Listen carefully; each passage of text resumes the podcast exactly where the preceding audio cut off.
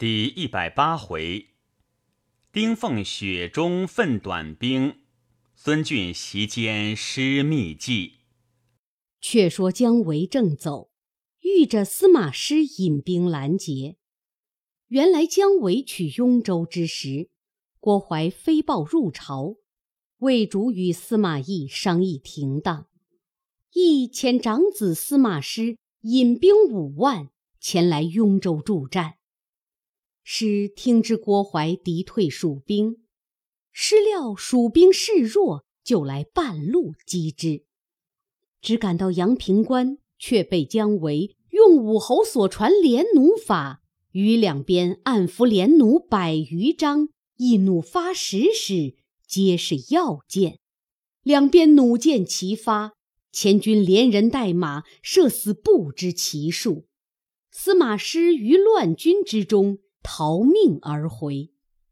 却说屈山城中，蜀将勾安见援兵不至，乃开门降魏。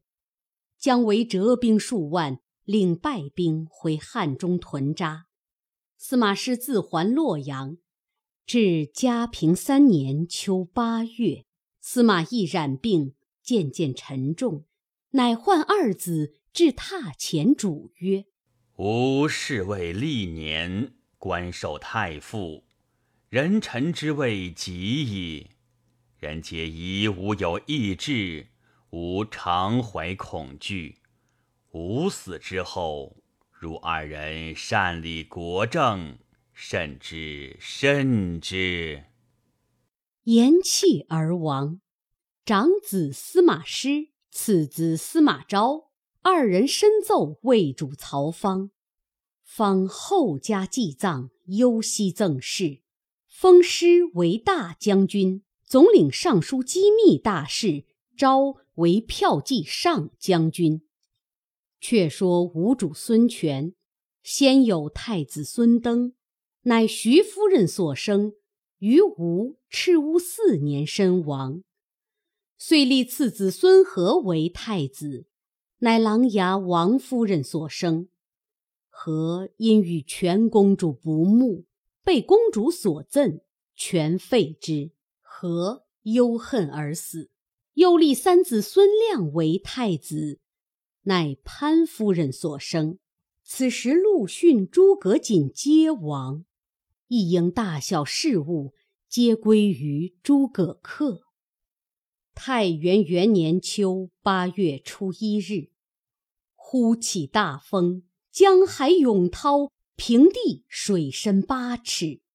吴主先领所种松柏尽皆拔起，直飞到建业城南门外，倒着于道上。全因此受惊成病，至次年四月内病势沉重，乃召太傅诸葛恪。大司马吕代至榻前，主以后事，主泣而轰。在位二十四年，寿七十一岁，乃蜀汉延熙十五年也。后人有诗曰：“子然闭眼好英雄，能使臣僚肯尽忠。二十四年兴大业，龙盘虎踞。”在江东，孙权既亡，诸葛恪立孙亮为帝，大赦天下，改元建兴元年，谥权曰大皇帝，葬于蒋陵。早有细作探知其事，报入洛阳。司马师闻孙权已死，遂亦起兵伐吴。上书复古曰：“吾有长江之险。”先帝屡次征伐，皆不遂意，不如各守边疆，乃为上策。诗曰：“天道三十年一变，岂得常为鼎峙乎？吾欲伐吴。”昭曰：“今孙权新亡，孙亮又弱，其系正可成也。”遂令征南大将军王昶引兵十万攻南郡，征东将军胡遵引兵十万攻东兴，镇南都督灌秋俭引兵十万攻武昌，三路进发。又遣弟司马昭为大都督，总领三路军马。是年冬十二月，司马昭兵至东吴边界，屯驻人马，唤王昶、胡遵、冠丘俭到帐中计议曰：“东吴最紧要处为东兴郡也，今他筑起大堤，左右又筑两城，以防巢湖后面攻击。主公需要仔细。”遂令王昶、冠丘俭各引一万兵，列在左右。且勿进发，待取了东兴郡，那时一齐进兵。常、简二人受令而去。昭又令胡遵为先锋，总领三路兵前去，先搭浮桥取东兴大堤。若夺得左右二城，便是大功。遵领兵来搭浮桥，却说吴太傅诸葛恪听之魏兵三路而来，聚众商议。平北将军丁奉曰：“东兴乃东吴紧要处所，若有失，则南郡武昌危矣。”客曰：“此论正合吾意，公可就引三千水兵从江中去。”吾随后令吕据、唐咨、刘赞各引一万马步兵，分三路来接应。但听连珠炮响，一齐进兵。吾自引大兵后至。丁奉得令，即引三千水兵，分作三十只船，往东兴而来。却说胡遵渡过浮桥，屯军于堤上，差桓家、韩宗。攻打二城，左城中乃吴将全端守把，右城中乃吴将刘略守把。此二城高峻坚固，急切攻打不下。全刘二人见魏兵势大，不敢出战，死守城池。胡遵在徐塘下寨，时值严寒，天降大雪。胡遵与众将设席高会，忽报水上有三十只战船来到。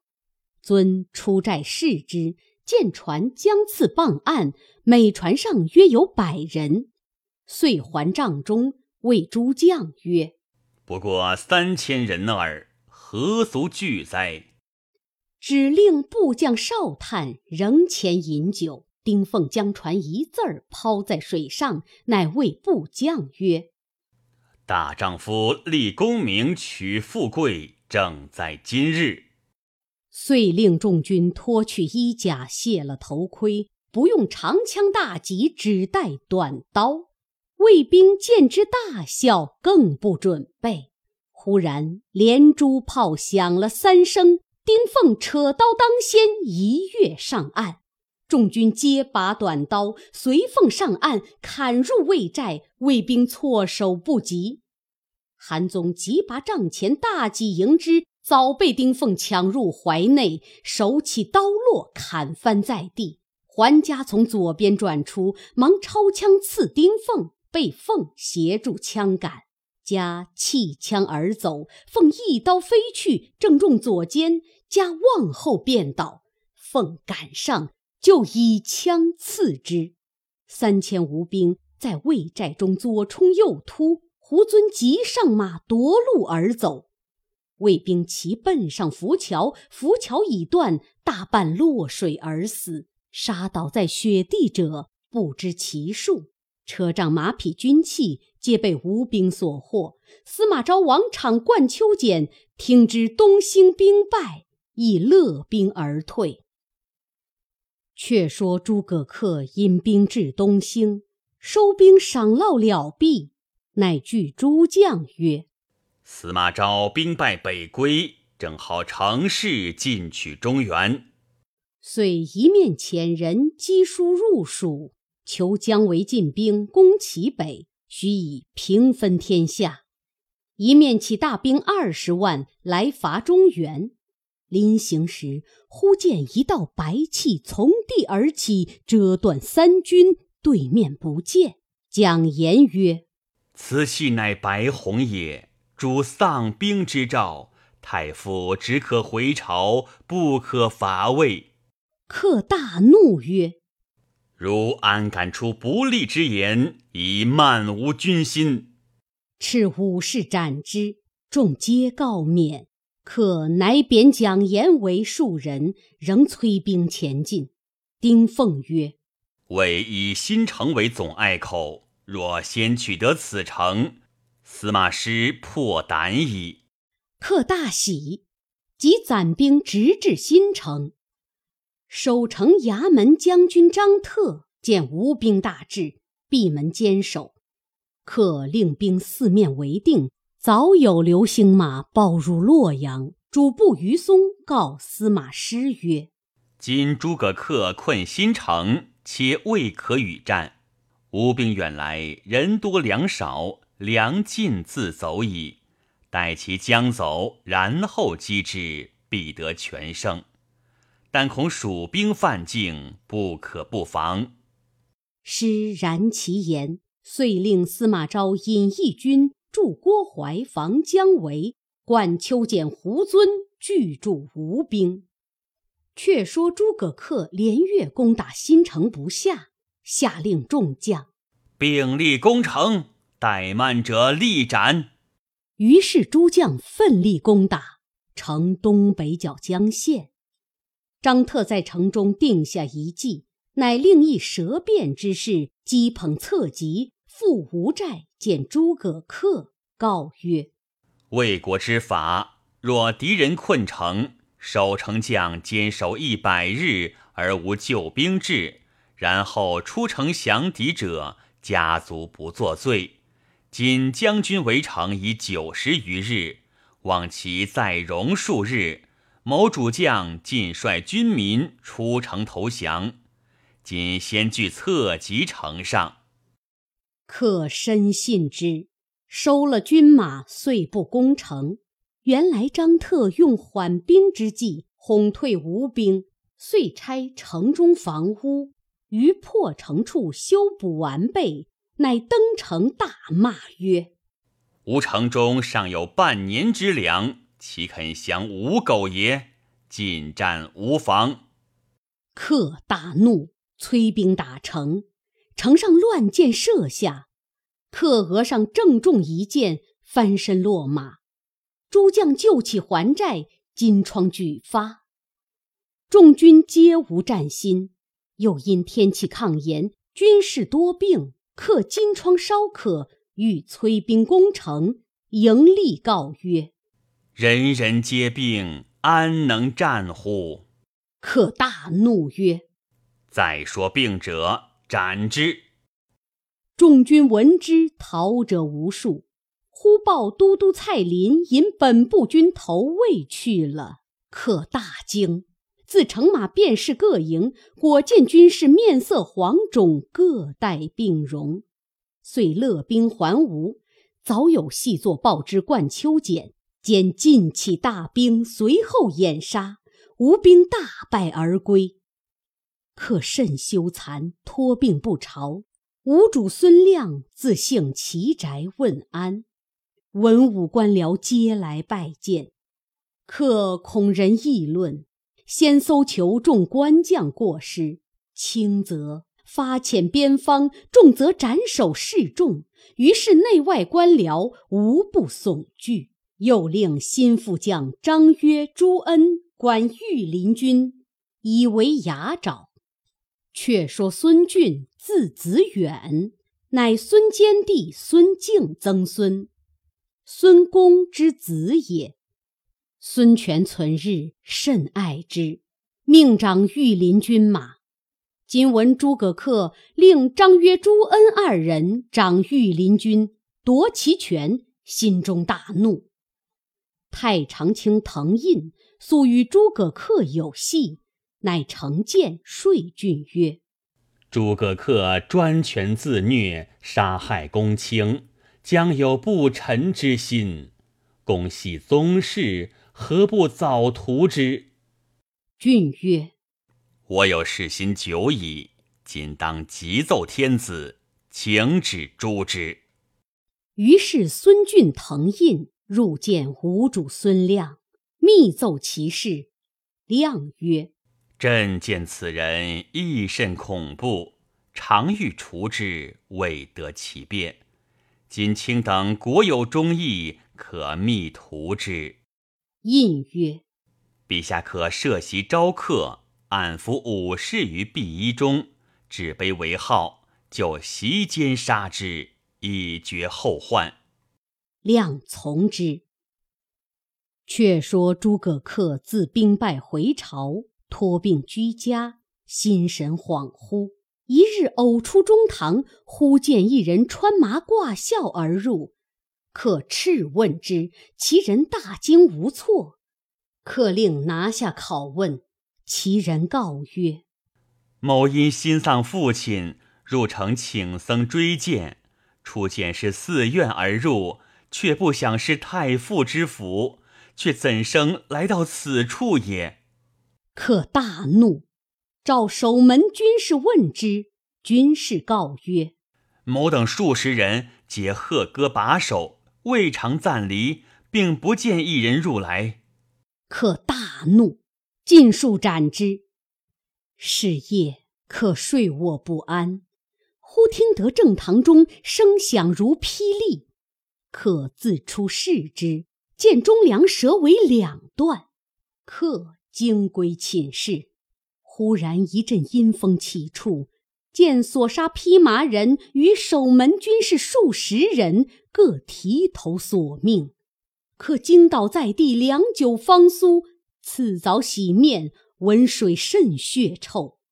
客斥侍婢，连换数十盆，皆臭无益。客正惊疑间。忽报天子有使至，宣太傅赴宴，可令安排车仗。方欲出府，有黄犬衔住衣服，嘤嘤作声，如哭之状。可怒曰：“犬戏我也！”是左右逐去之，遂乘车出府，行不数步。见车前一道白虹自地而起，如白练冲天而去，可甚惊怪。心腹将张曰：“进车前密告曰：‘今宫中设宴，谓之好歹，主公不可轻入。’客听罢，便令回车。行不到十余步，孙俊腾印乘马至车前曰：‘太傅何故便回？’客曰：“吾忽然腹痛，不可见天子。”印曰：“朝廷为太傅君回，不曾面叙，故特设宴相召，兼议大事。太傅虽感贵样，还当勉强一行。”客从其言，遂同孙俊腾印入宫，张约亦随入。客见吴主孙亮施礼毕，就席而坐。亮命进酒，客心疑，辞曰：“并去不生悲酌。”孙俊曰：“太傅府中常服药酒，可取饮乎？”客曰：“可也。”遂令从人回府取自制药酒道。客方才放心饮之。酒至数巡，吴主孙亮托事先起。孙俊下殿，脱了长服，着短衣，内披环甲，手提利刃，上殿大呼曰：“天子有诏，诛逆贼！”诸葛恪大惊，置杯于地，欲拔剑迎之，头已落地。张曰：“见俊斩客。”挥刀来迎，俊急闪过，刀尖伤其左指。俊转身一刀砍中张曰右臂，武士一齐拥出，砍倒张约，剁为肉泥。孙俊一面令武士收客家眷，一面令人将张约并诸葛恪尸首用芦席包裹，以小车载出，弃于城南门外石子冈。乱冢坑内。却说诸葛恪之妻正在房中，心神恍惚，动止不宁，忽一婢女入房，客妻问曰：“汝变身如何血臭？”其婢忽然反目切齿，飞身跳跃，头撞屋梁，口中大叫：“吾乃诸葛恪也，被奸贼孙俊谋杀。”可何家老幼惊惶嚎哭。不一时，军马至，围住府地，将客全家老幼俱付至市曹斩首。时吴建兴二年冬十月也。昔诸葛瑾存日，见客聪明，尽显于外，叹曰：“此子非保家之主也。”又谓光禄大夫张基曾对司马师曰。诸葛恪不久死矣。师问其故，姬曰：“威震其主，何能久乎？”至此，果中其言。却说孙俊杀了诸葛恪，吴主孙亮封俊为丞相、大将军、富春侯，总督中外诸军事，自此权柄尽归孙俊矣。且说姜维在成都，接得诸葛恪书，欲求相助伐魏，遂入朝奏准后主复起大兵北伐中原。正是一度兴师未奏计，两番讨贼欲成功。未知胜负如何，且看下文分解。